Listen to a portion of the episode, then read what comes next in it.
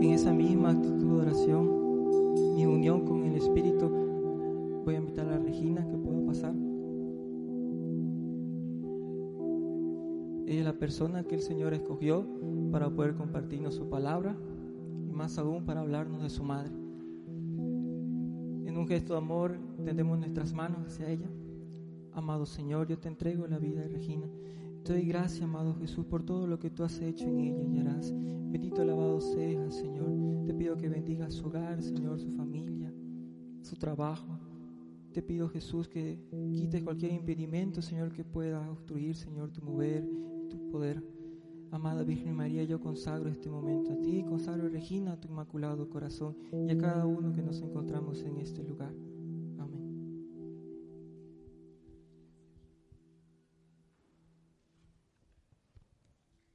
Buenas tardes.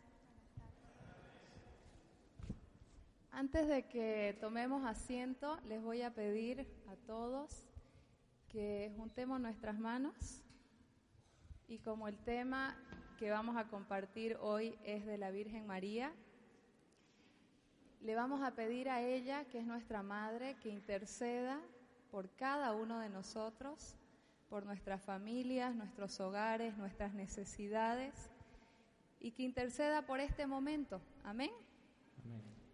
Dios te salve María, llena eres de gracia, el Señor es contigo, bendita eres entre todas las mujeres, y bendito es el fruto de tu vientre Jesús. Santa María, Madre de Dios, ruega por nosotros pecadores, ahora y en la hora de nuestra muerte. Amén. Amén. Pueden tomar asiento.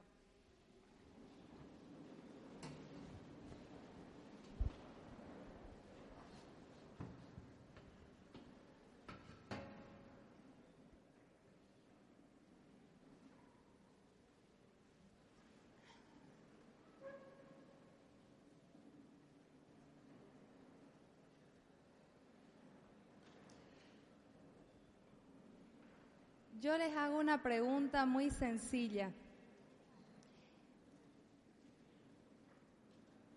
¿Cómo es tu relación con tu mamá?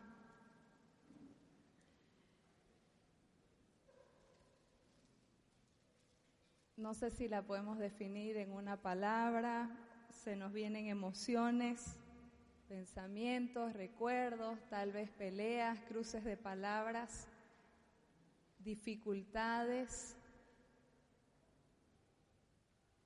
¿Cuánta gente hay que no ha tenido una relación con su mamá?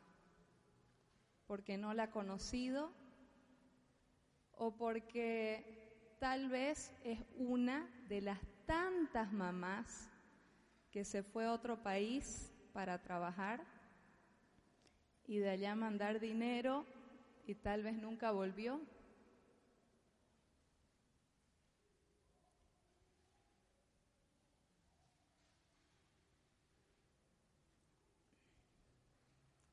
Esa es una situación dura que viven muchas personas. ¿Y por qué empiezo haciéndoles esta pregunta? Porque normalmente la relación que yo tengo con mi madre es un reflejo de cómo es mi relación con la Virgen María. Tal vez directamente no hay ninguna relación. Así como también la relación que yo tengo con mi padre muchas veces refleja, porque yo he aprendido algo de esa relación, y vivo esa misma relación con Dios Padre, con nuestro Padre del cielo.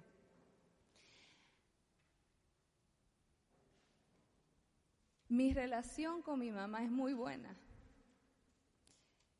Y tal vez me quebro así un poquito porque el año pasado, en el Día de la Madre, eh, Viví uno de los peores días de mi vida. Yo soy mamá también de dos niños. Y mi esposo y yo y nuestra familia entera vivió una prueba muy dura que ahora se le agradezco al Señor y a medida que pasábamos la prueba también se le agradecí todos los días. Por una injusticia, mi esposo lo metieron a Palmasola por un robo que hubo en la empresa, a él y a muchas otras personas que también son inocentes. Y el día de la madre, él estaba en Palmasola y ya sabíamos que todos los del pabellón han ido alguna vez a Palmasola. Levanten la mano para darme cuenta más o menos cuántos conocen. Bueno, en Palmasola no es como las películas, ¿no? ¿no? No son celdas bien ordenaditas, es una ciudadela. Una ciudadela donde hay distintos pabellones o casas y en esas casas viven los privados de libertad. Pasan por muchísima escasez, muchísima, de todo tipo, de comida los que no tienen para pagarse un plato de comida, de afecto, porque muchos de ellos no reciben ni una sola visita, a veces acusados injustamente, pierden los pocos amigos que les quedaban. Y bueno,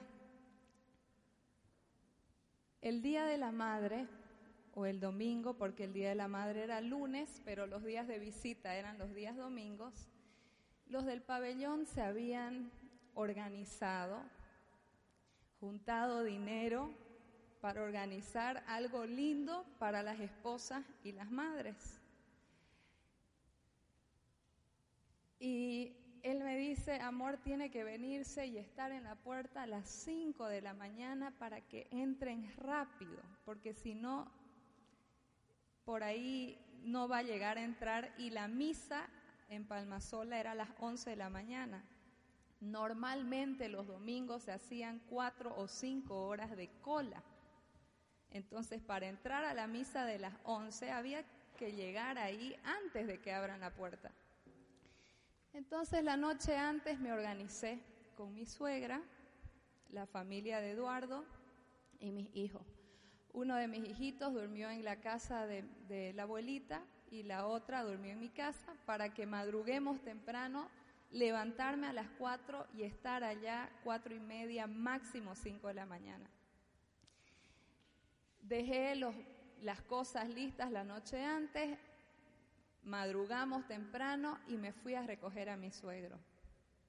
Y cuando llego estaba mi suegro con una cara de asustado afuera en la madrugada, de noche, y me dice, hijita, baja un rato, míralo a Eduardito, a tu hijo, se, se golpeó.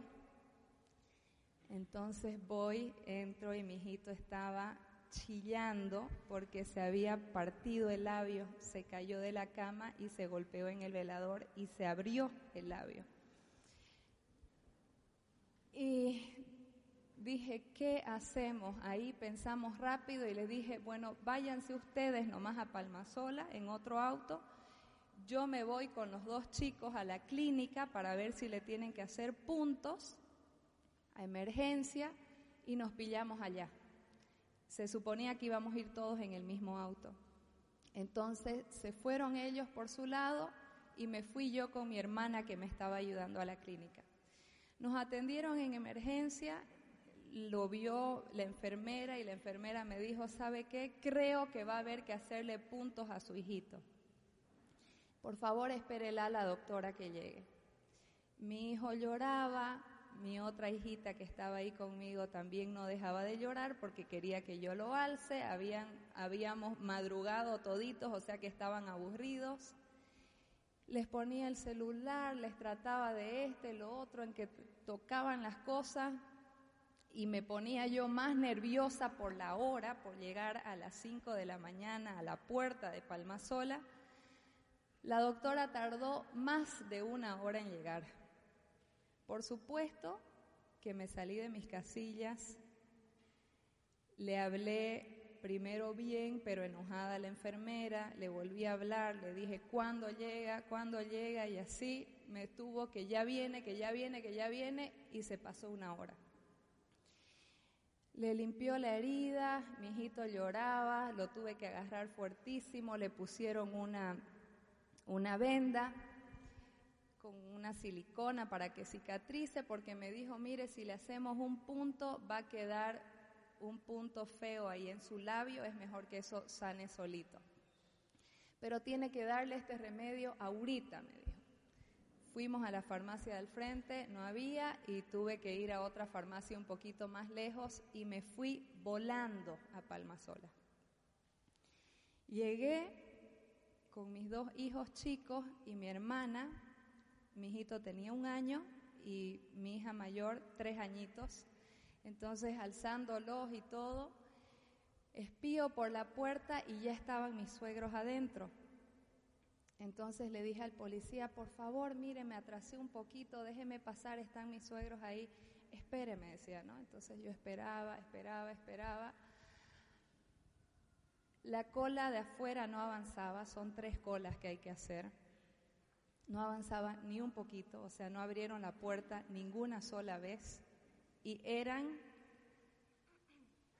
las nueve y media de la mañana, ya, o sea, desde las seis hasta las nueve y media esperando con los chicos aburridos. Mi hermana iba, le compraba un chupete, unas galletas, todo para distraerlo.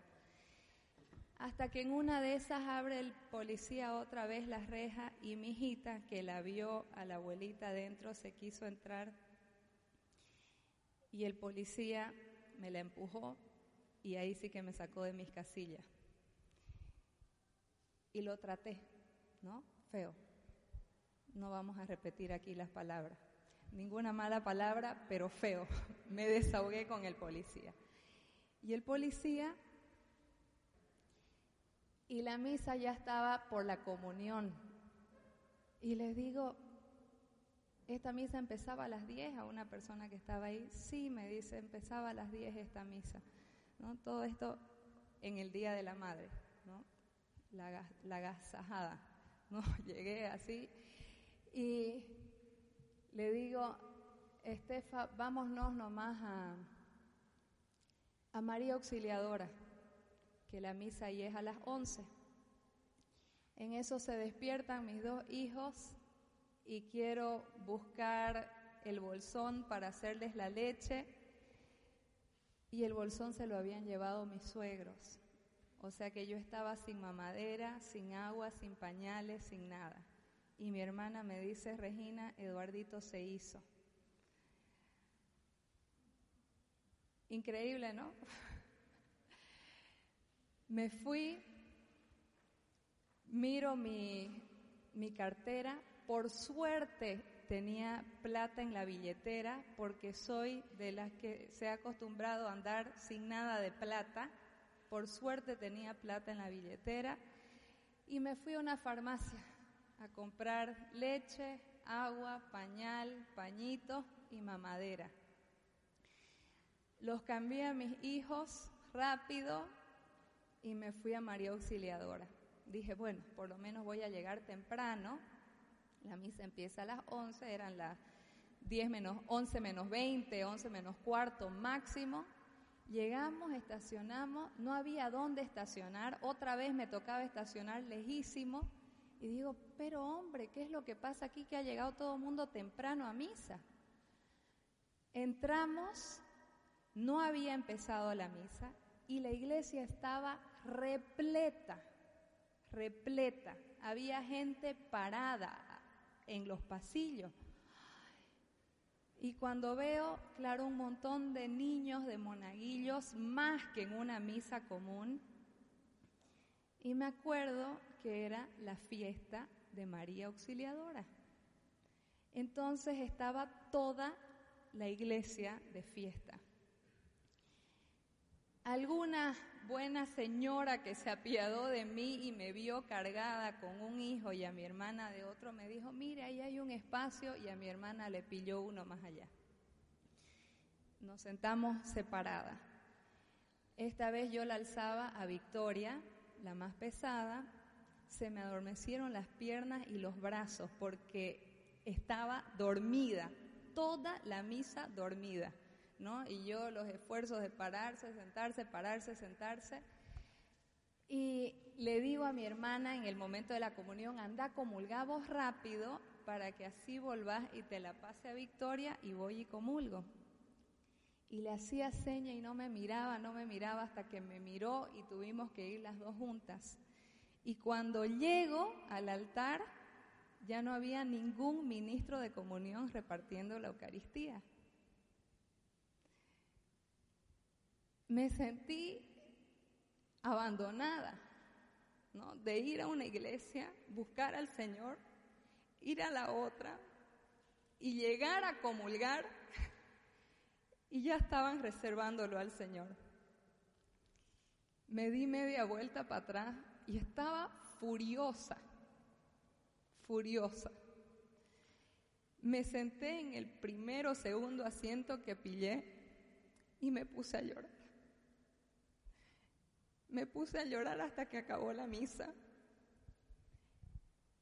Y una señora que vio eso y me conoce, me dijo, usted no comulgó, ¿no? No, le dije. Entonces vino, trajo el copón, me dio la Eucaristía.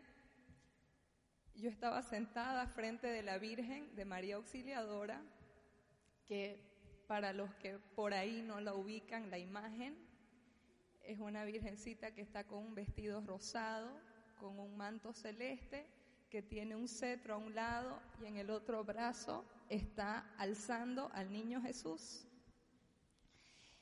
Y una vez yo había escuchado una predicación o una explicación de una amiga que me dijo, el sacerdote que guía nuestra comunidad, una vez nos dijo, él es eh, salesiano, o sea, él creció en un hogar de don Bosco, que cada vez que él pasaba por momentos difíciles, él se iba frente a la imagen de María Auxiliadora y le decía a la Virgen, o le decía al Señor Jesús, Señor Jesús, disculpa mi atrevimiento, pero quisiera pedirte que por favor te bajes de los brazos de tu madre para que ella me alce a mí.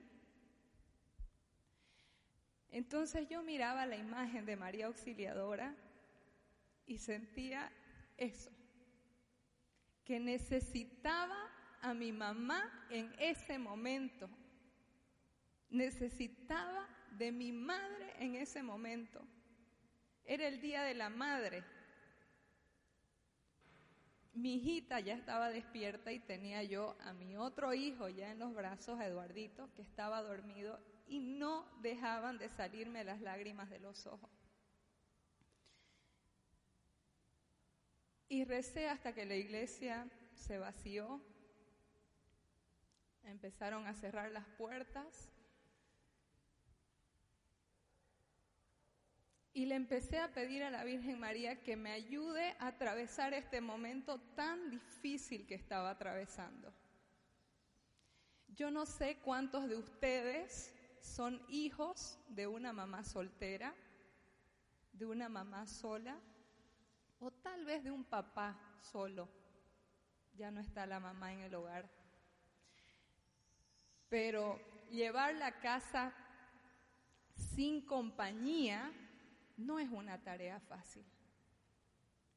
Es una tarea para sacarle el sombrero a las mujeres que deciden llevar su casa y su hogar así.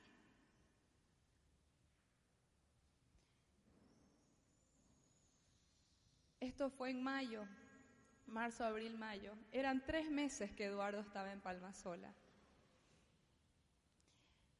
Y en ese llanto y en ese desahogarme en oración en la presencia de la Virgen María, salimos del lugar. Solamente me acordaba de las palabras del policía que me dijo, usted, y me miró bien a la cara como para acordarse de mi cara y de mis crespos, quién era la que él no iba a dejar entrar. Dije, vámonos a comer, le dije cualquier cosa, una hamburguesa, y vamos comiendo en el camino si nos dejan entrar bien, si no, ni modo.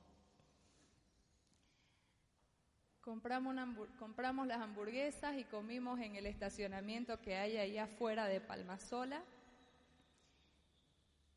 Y cuando llegué otra vez al lugar de la cola, estaba vacía, no había nadie haciendo cola. Me sorprendí porque dije, o ya no están dejando entrar y han despachado a todo mundo, o realmente esto es un milagro porque nunca me ha tocado a mí llegar y que no haya cola. Llegamos, tocamos la puerta y nos hicieron pasar. Pasamos la segunda reja y la tercera reja hasta entrar al pabellón donde estaba Eduardo. Palmasola no es un lugar bonito, ¿no? Mucha gente tiene miedo de entrar ahí. Pero cuando abrieron la puerta del pabellón y vi un montón de telas y globos y arreglos con flores, música, una parrilla atrás con carne, las mesas con manteles, lleno de globos, ese lugar que no es tan agradable, realmente me tocó el corazón. Encontré la cara de Eduardo y sacó una sonrisa y su hermana que ya estaba ahí me dijo, vieras cómo era la cara de Eduardo todo el tiempo mirando el reloj si ya iba a pasar la hora en que cierran el horario de entrada. Ya todos habían comido, por supuesto, esto ya era pasada la una de la tarde. Y llegué justo para el discurso que dio el jefe del pabellón que le habló a todas las madres y a todas las esposas. Ese día hermanos y hermanas o jóvenes, yo les puedo decir que la Virgen María escuchó mis oraciones. Esa carga tan pesada que yo sentía que había llevado hasta ese momento, esos tres meses, ese día se alivianaron. Porque aprendí a pedir ayuda a no tener vergüenza de decir o de incomodar a otras personas. Eso es una pequeña, pequeña actitud de humildad que muchas veces las personas que somos autosuficientes nos cuesta tanto asumir. Decir no puedo, no lo sé, ayúdame, no tengo fuerza. Y no solamente esos tres meses, sino todo el tiempo que pasamos por esta dificultad, la Virgen María estuvo presente acompañándonos en este momento tan duro. Yo a la edad de ustedes solamente conocía la ubicación del Palacio de Justicia.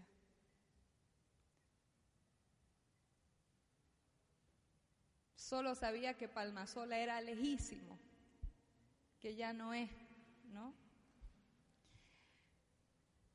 No creía que había mucha maldad en el mundo. Había escuchado que la justicia era cochina y que todo se manejaba por las personas que tienen plata o están dispuestos a pagar por algunas cosas. Yo no sé si a ustedes o en su familia les ha tocado vivir algún juicio, ¿sí? ¿No? Levanten la mano. Pero en este paso que nos tocó vivir, yo abrí los ojos a una realidad que hay en Bolivia. Una realidad. Ese mundo de la justicia o entre comillas de la injusticia que vive nuestro país y que vive tantísima gente.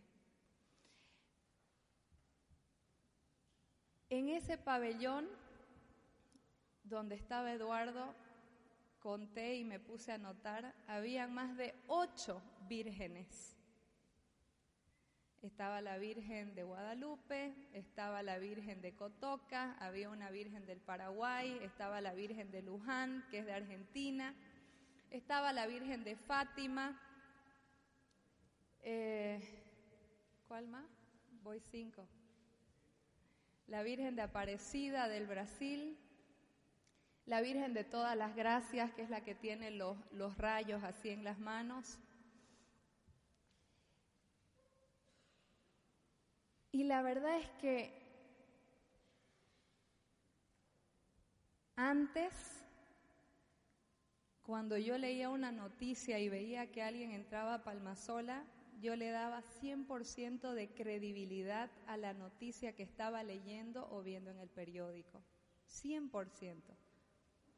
O decía, si esto lo dices porque algo de verdad debe haber en esto. Pero entrar en ese lugar nos abrió los ojos para mirar una realidad donde el Señor nos enseñó muchísimo. Las personas que ahí tienen el título de violador, asesino, narcotraficante, eh, ¿cómo se llama los que les pagan para matar? Sicario, estafador, etcétera, etcétera, etcétera, etcétera, ante los ojos de Dios y ante los ojos de la Virgen, ¿saben cuál es el título que ella les da? Son hijos, hijos, igual el inocente que el culpable, hijos, todos. Y Eduardo fue mucho más valiente que yo porque creo que no iba ni tres días en Palmasola y me dijo, amor, tráigame por favor mis libros de catequesis, tres cuadernos, una Biblia, rosario, y empezó a hacer un grupo de oración ahí en su celda. ¿Saben con cuántas personas? Ponga un número.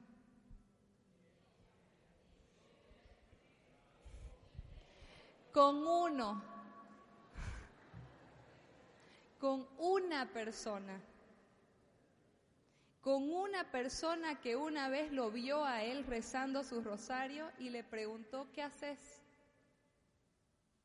Y él le dijo, estoy rezando mi rosario. Y él empezó a discutirle acerca de la fe, porque él era otro inocente que estaba pagando por una injusticia, acusado porque los culpables habían huido del país. Y empezaron a rezar el rosario juntos. Empezaron a hacer una consagración a la Virgen de 33 días. Este chico se confesó, empezó a ir a misa los domingos, empezó a darse cuenta que tenía que hacer muchísimos cambios en su vida con el rezo del rosario.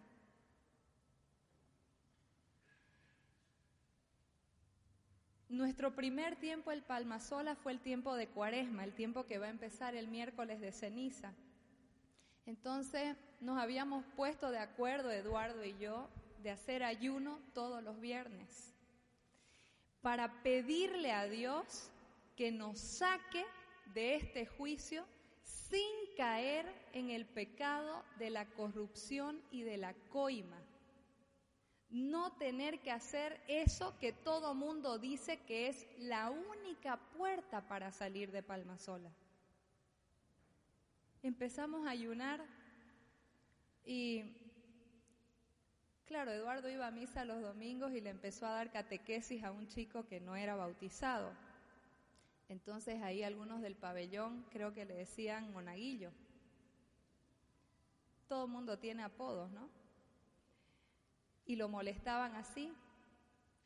Y lo vieron un día que no estaba comiendo carne el día viernes y uno le pregunta, ¿y por qué no comes carne?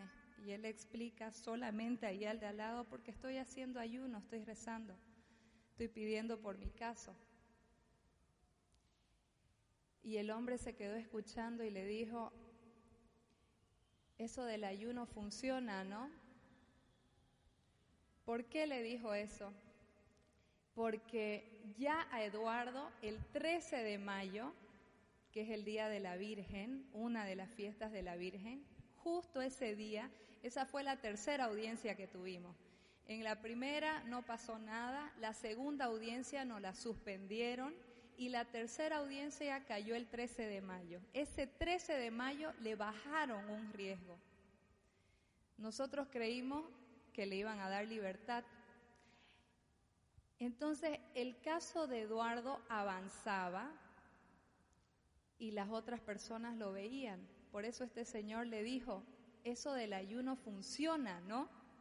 ¿Cómo lo haces?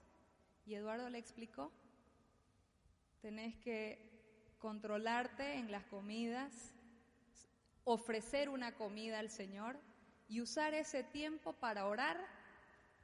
Entonces, este hombre, sin decirle a nadie, ya nos enteramos después, que estaba más de medio año y su caso no avanzaba, hizo ayuno el próximo día, el día sábado.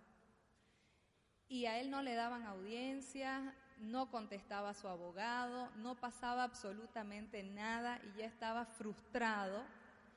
Y el próximo día, después de que él hizo ayuno, el día domingo, su esposa va y lo visita y le dice, ni sabes, tenemos audiencia el día lunes. Y ese lunes, hermanos, prácticamente se acabó todo el tema del juicio para este señor. Otro señor iba más de 10 años presos, preso, y en esos 10 años no había recibido una sola visita. Todas las personas que entraban a ese pabellón le decían que era el aburrido, el cara larga, el amargado, porque era un señor que estaba sentado en la puerta y estaba siempre solo. ¿Será que una persona con 10 años en soledad no tiene un motivo para amargarse? Tiene, ¿no? Este señor que empezó a ver que en la celda de Eduardo se hacían grupos de oración todas las noches. Empezaron con una persona y creo que terminaron siendo siete, ocho personas las que se juntaban a compartir la palabra, a rezar, no sé si todo el rosario, pero algunas veces rezaban todo el rosario, y a pedirle al Señor por sus familias y sus casos. Le dijo Eduardo, oiga, eh, no me acuerdo cómo empezó bien la charla, pero Eduardo le habló a este señor acerca de la confesión. Y él le dijo, ¿cómo tengo que confesarme? Porque él no había ido a misa en muchísimo tiempo. Entonces Eduardo me pide a mí que le lleve un examen de conciencia y le entregó a este señor mayor un examen de conciencia. Repasaron el examen de conciencia, él lo hizo solito y el próximo domingo este señor fue a confesarse con el sacerdote que iba a misa los días domingos. El señor se confesó y después de 10 años le mandaron un abogado que apareció de la nada y este señor salió libre, libre, sin pagar abogados. Antes de salir libre, su mayor alegría fue que un día de la nada vino una señora con unas empanadas y dijo su nombre en la puerta y dijo que quería venir a visitarlo a él. Esa fue la máxima alegría que tuvo este señor antes de salir de en libertad desde Palmasola. Ese lugar que estaba repleto de imágenes de la Virgen, tenía una capilla o una iglesia no de aspecto muy bonito, pero yo les puedo decir que he estado en muchísimas iglesias porque soy católica y vivo mi fe desde chiquitita, que esa fue la misa más hermosa que he visto en toda mi vida. El sacerdote no era llamativa su prédica, eh, muchos se dormían, hacía un calor que uno no, no se puede imaginar, era 50 veces más que esto. Pero en el momento del cantar el Padre Nuestro, esa iglesia chiquitita que estaba repleta, el 95% de las personas eran hombres, porque era el pabellón de los hombres. Esos señores, con todos los títulos que les ha puesto el periódico, la vez que entraron a Palmasola, cantaban esa canción del Padre Nuestro que a mí no me gustaba, esa Padre Nuestro, tú que estás, ¿no? No me gustaba para nada esa canción. Pero llegaba ese momento y esos señores gritaban a todo pulmón y olvídate de nuestro error. Si olvidamos el de demás, no permitas que caigamos, que caigamos en el mal, oh Señor a todo pulmón. Cuando yo escuché ese canto de corazón, me arrancaron lágrimas del alma.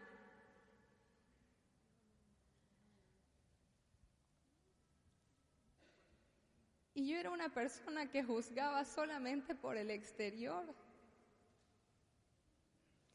Porque el primer día que entré a esa iglesia, subió un travesti a leer la lectura. Yo no me podía imaginar eso.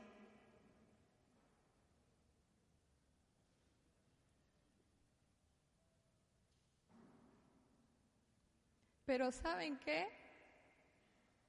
No existe pecado, no existe ningún pecado que nos quite el título de hijo de Dios. No existe nada que nosotros hayamos hecho o ni una situación por la que nosotros hayamos sufrido o atravesado, o ningún trauma que nosotros tengamos en nuestra historia que haga que nosotros dejemos de ser hijos de la Virgen María. Levante la mano el que es bautizado católico, por favor. Entonces, ¿sabe qué? La Virgen María es su madre. La Virgen María es su madre. Y así como ese momento de la misa en María Auxiliadora, cuando yo me puse a llorar porque necesitaba de mi madre de la tierra que estaba en otro país haciendo un tratamiento de cáncer, y necesitaba también a mi madre del cielo que estaba ahí agarrando a Jesús y con el cetro en la otra mano, le clamé a la Virgen María de todo corazón que nos auxilie en este momento. Fueron cinco meses donde nosotros rezábamos el rosario todos los días, todos los días. Eduardo en Palmasola y yo era la Ave María. Era un Ave María. En el auto rezaba el Ave María, cuando me bañaba rezaba el Ave María, cuando no tenía fuerzas rezaba el Ave María. En mis cinco horas de cola en Palmasola, en medio de la rabia, rezaba Ave María para pedirle a la Virgen que nos saque de esto. ¿Y saben qué? Recibimos llamadas, insinuaciones, gente que nos decía directamente, gente que nos quiere y que nos ama. Regina, no sean tontos. No va a salir de Palmasola si no paga. No lo van a dejar libre si no paga. Ustedes saben, ¿no? Que la coima es pecado. ¿Sí o no? Sí. El Señor dice en la palabra que Dios aborrece al que da soborno y al que pide también. ¿Ustedes saben que las relaciones sexuales antes del matrimonio son pecado? ¿Ustedes saben que las borracheras son pecado? ¿Ustedes saben que la pornografía también es pecado? Tomar la decisión de vivir una vida de santidad no es fácil. No es fácil. Porque a veces las tentaciones vienen en una bandeja de plata. Yo la conozco a la persona. Solamente dígame que sí, Él la va a llamar y es tanto lo que usted tiene que dar. No tiene que hacer nada más. Ni siquiera se lo tiene que dar usted personalmente. Hermanos, habían días que yo pensaba que realmente esa era la única salida. Pero ¿saben qué? Ser parte de una iglesia que ora, ser hijo de la Virgen María, tiene un valor inmenso cuando nosotros atravesamos dificultades. Tiene un valor inmenso cuando nosotros pasamos momentos de prueba difícil. Entrar en el Palacio de Justicia era traumático para mí. Era un trauma tener que ver en cada audiencia a las personas que habían calumniado de mi esposo. Yo no sé cuáles son sus traumas.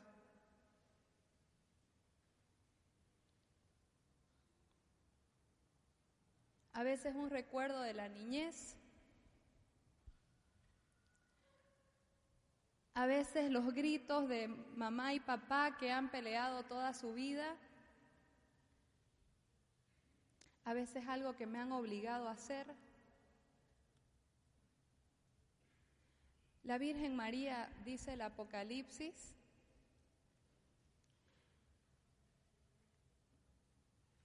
es una señal grandiosa, una señal grandiosa, una mujer vestida de sol,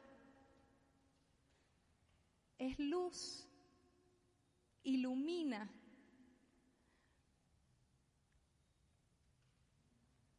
Con la sencillez y el silencio y la simplicidad de un Ave María, ese rosario que muchas veces ha sido aburridísimo. Nos dormimos, pero cada Ave María, la Virgen María los recibe y lo escucha. Esa mujer vestida de sol con la luna bajo sus pies, la luna bajo sus pies, la oscuridad de mi noche, mis pecados, mis limitaciones, las cosas feas que hay en mi vida, el pecado de otras personas que me hacen sufrir. Los datos no, no mienten, pero son muchísimas las niñas y niños que han padecido violaciones antes de los 10 años, aquí en Santa Cruz, Bolivia. El mundo horrible de la trata y el tráfico de personas también existe.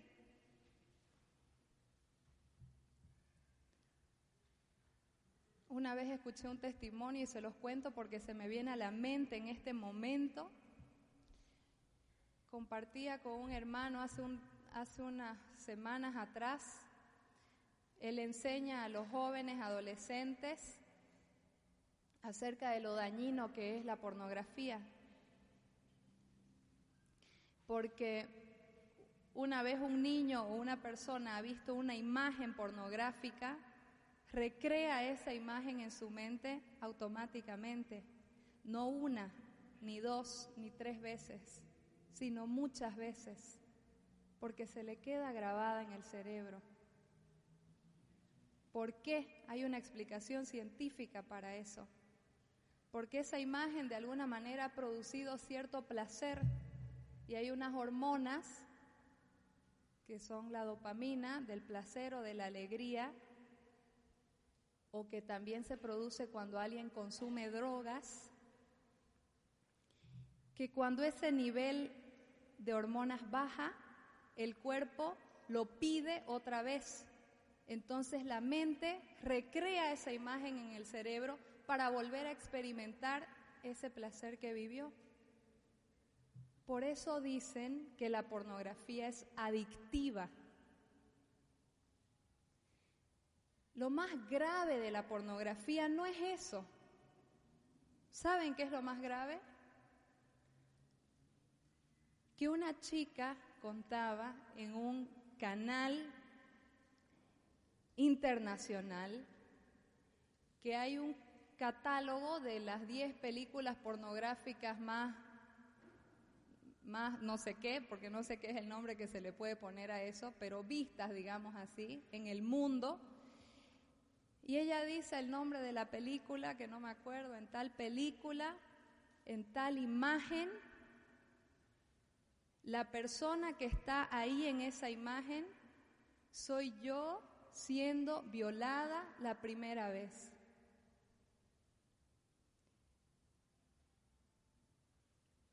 Y ella ahora se dedica a hablar y a decir y a demostrar con datos y con números de que las personas que indirectamente pagan por la trata de personas son los que consumen pornografía.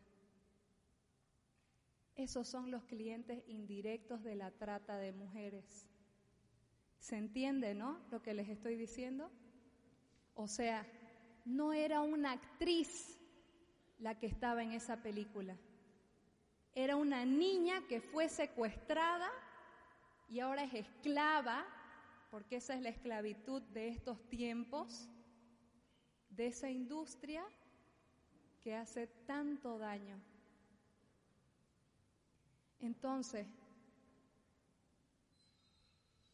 La pornografía deja muchísimos traumas en la vida de muchísimas personas, al igual que la droga, al igual que la droga, que empieza con una fumadita de marihuana que no hace nada mal, entre comillas, que no le hace mal a nadie, pero este fin de semana escuché de una señora que está en eso de que entra y sale, entra y sale, entra y sale de centros de rehabilitación. Y no voy a replicar aquí los destrozos que hizo en su casa cuando volvió. El pecado, eso es lo que les quiero decir. Todo pecado deja marcas en nuestra vida y en la vida de los demás. ¿Y saben qué? La Virgen María no tiene reparo de entrar en la vida de los pecadores. La Virgen María estaba ahí en ocho o diez imágenes adentro de Palmasola, en la vida de un montón de personas que piden y claman por la misericordia de Dios. Yo no me quiero hacer la santa aquí ni decir porque todos nosotros somos pecadores, todos. Cuando yo viví esto de Palma Sola y viví un juicio injusto, yo me puse a pensar, ¿cuántas veces no he juzgado yo injustamente a una persona? Con una mirada dura, con una palabra agresiva, sin conocer verdaderamente quién esa persona es. Todos nosotros necesitamos de, de nuestra Madre, la Virgen María. Cuando yo estaba embarazada de Victoria, mi primer hija, leí un montón de libros acerca de la maternidad, un montón. Que los primeros momentos de que el bebé sale es muy importante que la madre lo abrace y lo tenga en su pecho porque ahí también se activan unas hormonas que crean los lazos entre el hijo y la madre. Que la voz de la madre es muy importante mientras el niño está siendo gestado en el vientre que la relación de los padres es importante para definir la estructura mental que va a tener un hijo. Porque si un hijo crece en un ambiente hostil, siempre va a estar con un estado de un pequeño estrés en el cerebro que activa las hormonas que tiene que protegerse de ese ambiente hostil y no le permite desarrollarse y desarrollar las hormonas de la felicidad o de la alegría. Entonces es un niño más retraído y no sé qué, y no sé qué, y un montón de información donde realmente muestra el valor de una madre. Pero ¿saben qué? ¿Ustedes creen que Dios es injusto y va a hacer que yo nazca en un hogar donde no hay una mamá? O que una persona que es huérfano o no conoció a su madre y su padre tenga esta gran desventaja frente a todos los demás? Dios es un Dios justo y Dios es un Dios de misericordia. Y a todos nosotros nos las ha entregado a la Virgen María como madre. A todos.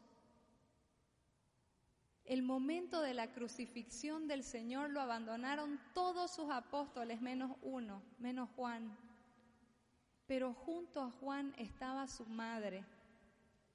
Ese momento fue el momento que dicen algunos teólogos que se que reinaron las tinieblas sobre el mundo y cayó sobre el cuerpo de Jesús toda la ira y la maldad de la humanidad.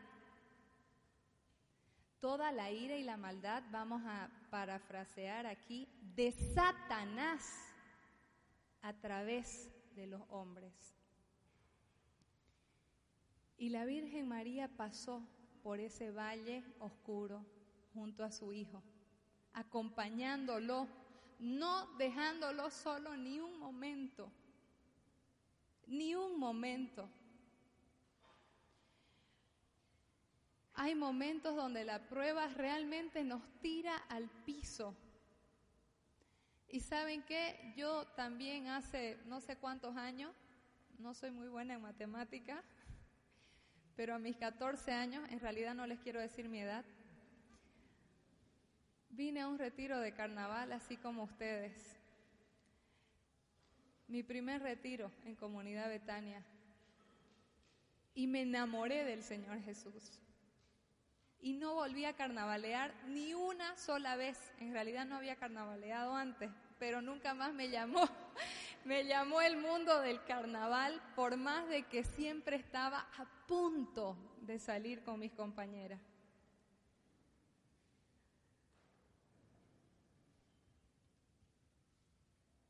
Nunca me imaginé que me iba a tocar vivir una prueba como la que vivimos con mi esposo el año pasado. Pero el 13 de mayo le bajaron el primer riesgo a Eduardo, el 27 de junio le bajaron el segundo riesgo y el 31 de agosto le dieron la libertad. Sin pagar un peso, un peso sin caer en ese pecado en el cual nos habíamos puesto de acuerdo de que íbamos a luchar por pasar por esta dificultad en santidad.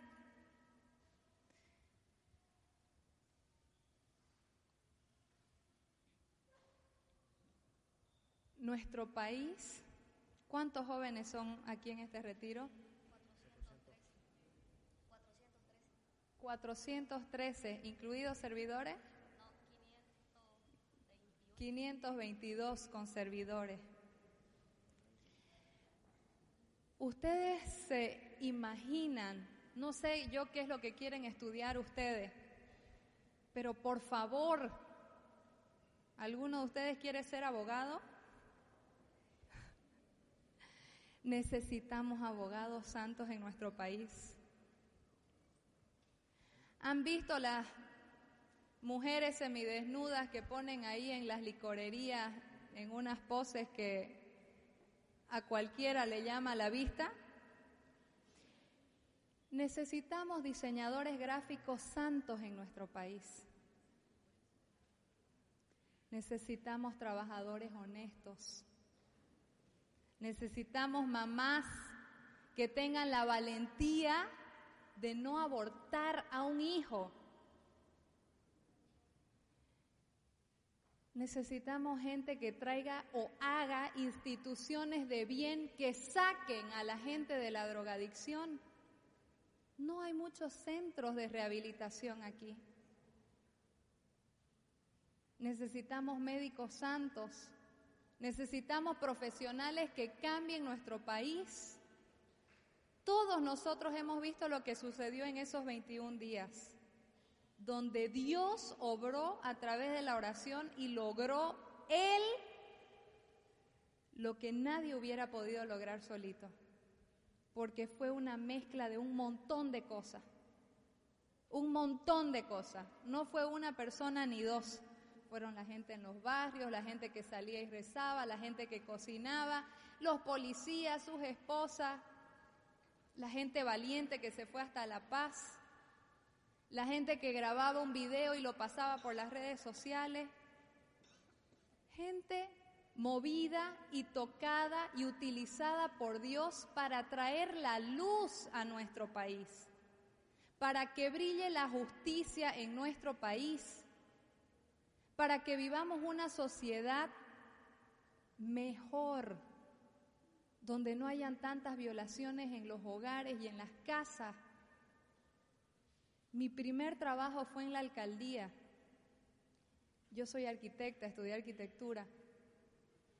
Y vino a mí una profesional con un libro y un estudio así, una tesis, diciéndome, Bolivia es uno de los países con mayores índices de hacinamiento. Primera vez que escuchaba yo esa palabra. ¿Saben lo que es eso? Hacinamiento quiere decir cuando la mamá, el papá y todos los hijos duermen en el mismo dormitorio.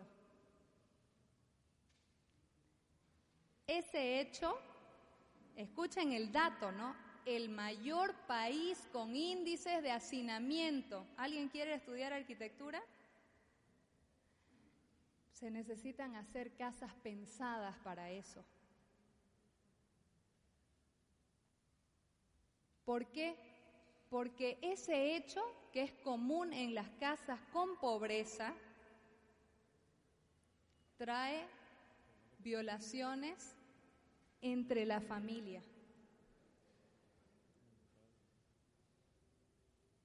Sí, yo sé que no se cree, y discúlpenme que, lo tenga que decir así en esto que es medio desagradable, pero, pero ¿saben qué? Dios necesita obrar maravillosamente a través de usted, sin importar las dificultades, las oscuridades, los pecados que usted ya haya vivido. Usted está llamado a hacer una misión única, que nadie más la va a poder hacer más que usted. Única en la profesión, en la casa, en el hogar donde usted esté. Entonces les voy a pedir, no sé si podemos cantar una canción cortita. Vamos a cerrar nuestros ojos. Entonces nos vamos a poner de pie. Si se van a dormir, paremos, ¿no? Van a levantar sus brazos. Van a levantar sus brazos así. Sacuda al hermano que está al lado que se está durmiendo.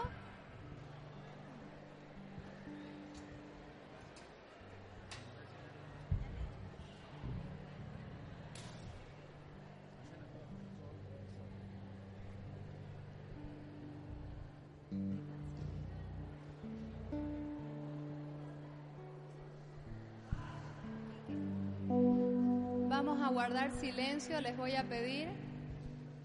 Existe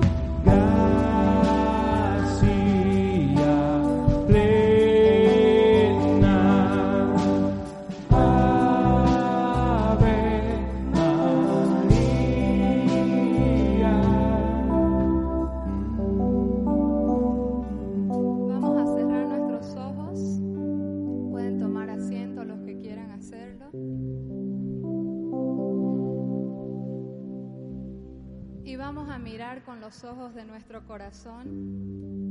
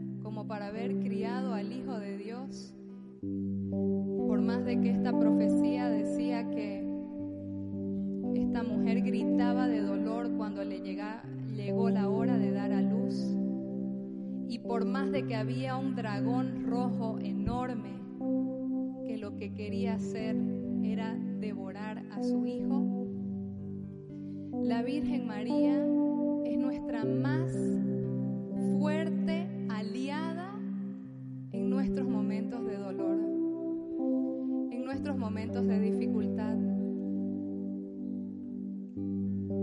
Dios la coronó como reina. Entonces ella tiene autoridad. Tiene la autoridad que me falta a mí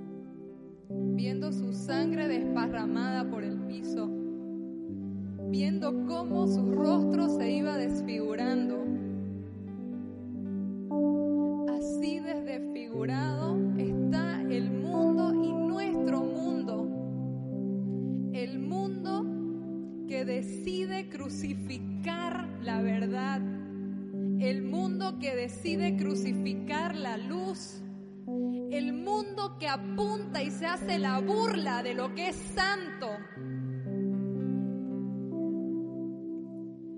Ese mundo no te atemoriza, María.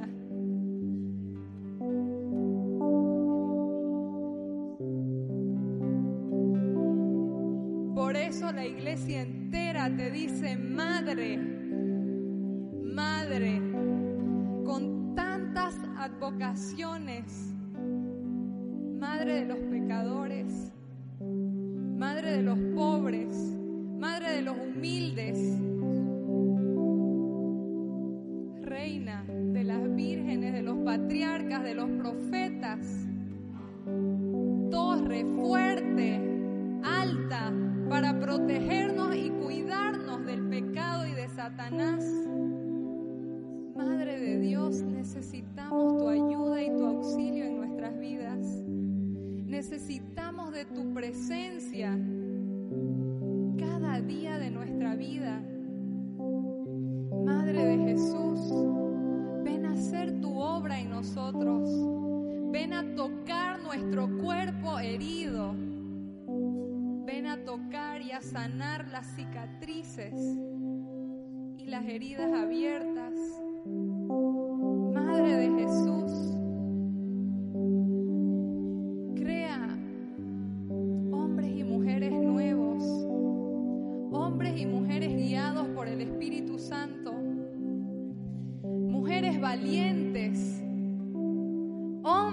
Valientes, valientes para hacer y cumplir el llamado y la misión que Dios les ha confiado, valientes para invertir el tiempo y descubrir cuál es ese llamado. Madre de Dios, intercede por todos y cada uno de nosotros. Dios te salve María, llena eres de gracia, el Señor es contigo. Bendita eres entre todas las mujeres y bendito es el fruto de tu vientre Jesús. Santa María, Madre de Dios, ruega por nosotros pecadores, ahora y en la hora de nuestra muerte. Amén.